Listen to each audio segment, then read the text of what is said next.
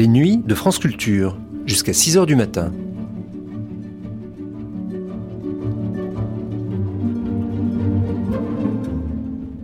France Culture la nuit, une mémoire radiophonique. En 1987, dix ans après la disparition de Maria Callas, France Culture invitait des écrivains à nous faire partager leur vision, on pourrait dire leur version de la diva. C'est au personnage sombre et tragique de Médée que Maria Callas interpréta sur scène et incarna dans le film de Pasolini, que pense la romancière et philosophe Catherine Clément quand elle évoque la diva. Callas, c'est pour elle une voix grecque et sauvage. C'est aussi la star sur papier glacé des magazines des années 50 et 60. Maria Callas, Passion d'écrivain.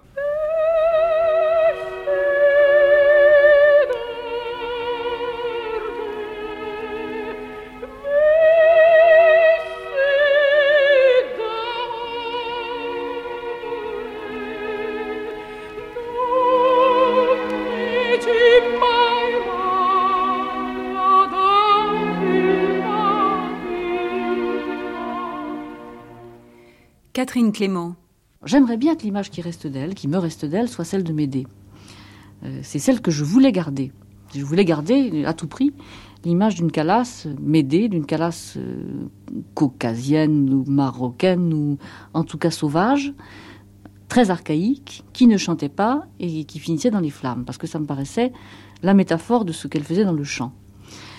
Je dois dire que cette, image-là s'est progressivement estompée. Alors il reste quoi maintenant? Il reste des bras, curieusement des bras très fins, très souples, on l'a beaucoup dit, qui sont des ailes, euh, et je dirais presque sans doigts, c'est-à-dire qu'on voit à peine qu'elle a des doigts. Les doigts ne sont pas détachés les uns des autres, ils sont le prolongement du corps.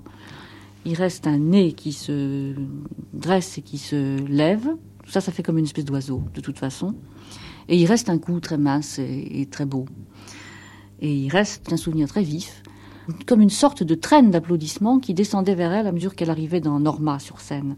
Alors les spectateurs d'en haut de l'opéra la voyaient avant ceux de l'orchestre, et donc à mesure qu'elle avançait sur scène, elle avait comme une sorte de traîne de crépitement d'applaudissements qui l'entourait, c'était magnifique.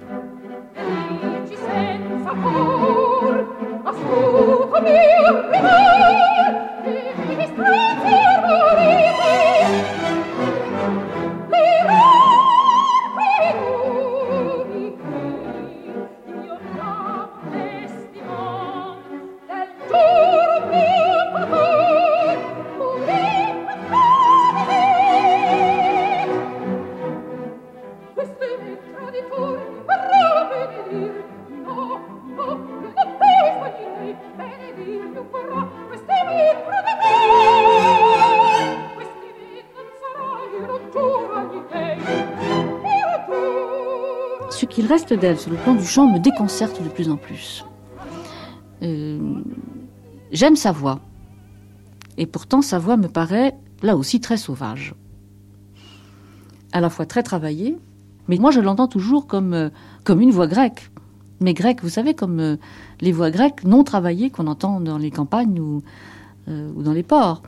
Et c'est ça qui me frappe. C'est-à-dire à quel point cette sauvagerie qui passe dans certains moments de, cris ou de, de petits déphasages ou de petits décalages ou de choses euh, qui sont pas belles au sens technique du terme et qui sont bouleversantes, à quel point ça passe à travers l'art vocal lyrique.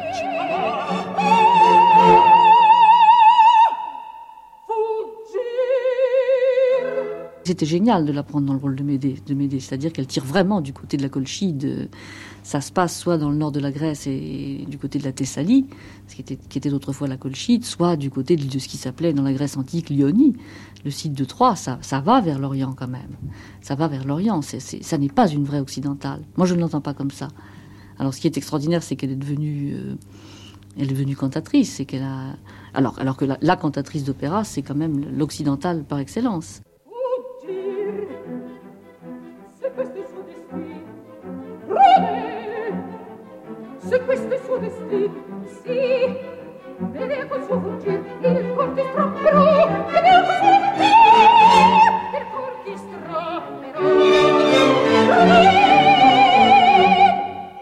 Je crois que c'est une diva du XXe. Je crois que le, quand même le personnage de la diva, dès l'instant qu'existent les paparazzi, les quotidiens, les photos et la télévision, même s'il n'y a pas eu beaucoup de télévision autour d'elle, parce que là, c'était pas tout à fait encore l'époque. Enfin, imaginez maintenant ce que ce serait. Hein.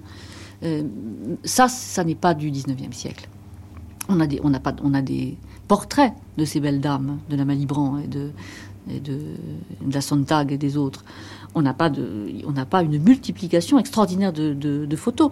Kala, c'est un personnage qui est répliqué sans arrêt, sans arrêt. C'est une diva du XXe qui a été vendue à des millions d'exemplaires. C'est pas la partie d'elle que je préfère. Je déteste euh, l'image d'une Calas sur le bateau d'Onassis. J'ai l'impression qu'elle, euh, d'un seul coup, qu'elle était une personne déplacée. Euh, je ne sais d'ailleurs pas quelle image d'elle dans, dans, la vie quotidienne j'aurais préféré. Mais certainement pas celle de quelqu'un qui maigrit, se fait les ongles et coince la bulle sur un, sur un yacht de luxe. Certainement pas. Oui, il y a si, il y a deux, trois images d'elle où elle entre en coulisses dans la robe de Norma, qui sont sublimes de beauté, le costume est admirable, et où elle sourit, un sourire euh, qui, qui n'est véritablement pas de ce monde. Euh, alors là, oui, bon, ça c'est quelque chose que je voudrais bien garder aussi. Il n'empêche que je préférerais quand même garder l'image de Médée. together.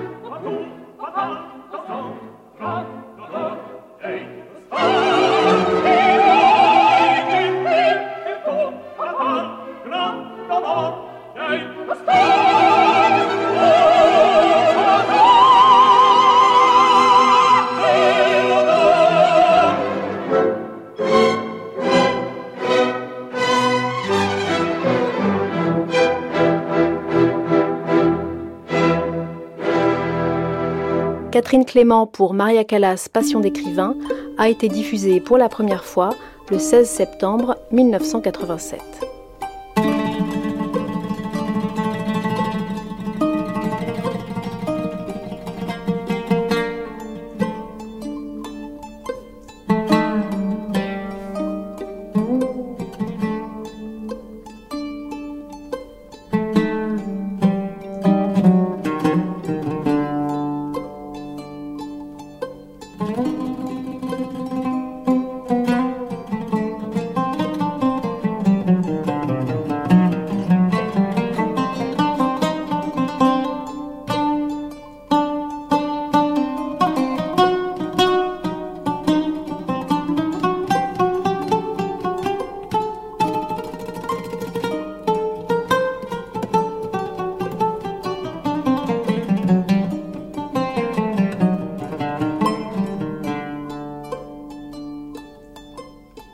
Música